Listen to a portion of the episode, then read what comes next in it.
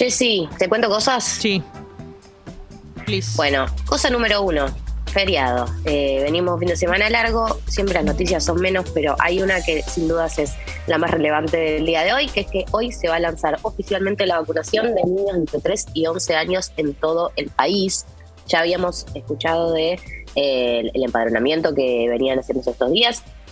Y finalmente arranca efectivamente la vacunación. Recordemos que van a estar vacunando con la Sinopharm, que fue la vacuna que aprobó eh, la ANMAT para niños entre 3 y 11 años, porque el, el sistema de el, sistema de la vacuna es el mismo sistema que se ha usado para otras vacunas que ya nos han dado, entonces era como el más chequeado y el más el, el más seguro para niños, para niñas, así que probablemente en todas las provincias esté o abierto el empadronamiento o ya tengas la posibilidad de sacar turno para vacunarte, pero si no lo si no sucedió todavía, estate atento porque va a suceder. Funciona de la, de la misma manera, ¿no? El tema del empadronamiento, los, los papis y las mamis.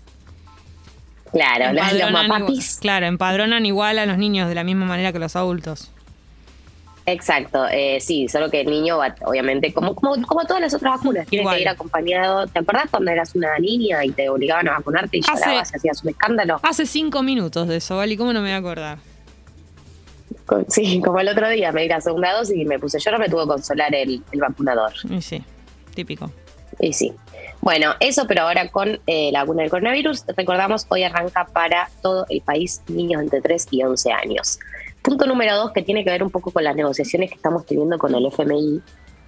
Eh, habíamos hablado eh, allá de hace tiempo cuando hicimos el último programa el viernes, eh, que la titular del FMI, Cristalina Georgieva, estaba en una situación medio endeble en el FMI porque tiene tenía una situación donde eh, se le había denunciado que cuando ella era directiva del Banco Mundial, porque ya viene a ser directiva del Banco Mundial, había formado parte de un grupo de funcionarios que presionaron al personal para cambiar datos en beneficio de China en la edición del 2018 de Doing Business, que es un ranking de los países en función de sus regulaciones comerciales y reformas económicas. Bien, eh, final era como que esta era la denuncia en la que ella estaba involucrada y eso empezó como a generar un clima medio sí o no sí en el FMI. Finalmente, el directivo, el directorio del Fondo Monetario Internacional expresó que la investigación sobre el comportamiento de Cristalina Georgieva cuando se desempeñó en el Banco Mundial no demostraba de manera concluyente un papel inadecuado y expresó plena confianza en el liderazgo y la capacidad para continuar desempeñando eficazmente sus funciones. Así que por ahora eh, Cristalina sigue ratificada a, cargo del FMI. ¿Qué tiene que ver con nosotros? Bueno, que parece, al parecer, por lo que sabemos, eh, Martín Guzmán tiene bastante relación con ella, ella desde que empezó eh, a estar al, mando del FMI como que de alguna manera eh, empezó a tener discursos mucho más laxos que otros FMI. Tiene que ver con el contexto mundial y con que ya no está de moda, como estuvo de moda en un momento la recesión, tipo recorte, recorte, recorte, en que en algún momento fue como la política que impulsó el FMI. Hay un cambio también de paradigma mundial, que el FMI salió a decir después de la pandemia, no es momento de recortar, o sea, es momento de de gastar y de, y de reactivar la economía, que hubo un contexto mundial, pero también es verdad que ella como persona, como, como referente del FMI, tiene un discurso eh, mucho más relajado en algunos temas y mucho más amable con algunos países que están endeudados en algunos temas y que Martín Guzmán tiene una relación, no sé, no que tiene una, una cosa de decir son amigos, pero tiene vínculo que es mucho más de lo que se puede decir de muchísimos otros ministros con titulares del FMI entonces, esto nos importa porque el día de mañana, o sea, hoy en realidad, porque la noticia fue ayer, el día de hoy, eh, Martín Kuman se va a reunir con Cristalina Georgieva. Em, en realidad, ayer eh, estuvo en un encuentro de trabajo con el staff del FMI, en el que empezaron también a hablar de aspectos tácticos de la negociación, de porque recordemos que bueno, está estructurando la deuda que tomó eh, Mauricio Macri con el FMI y que tenemos que empezar a pagar.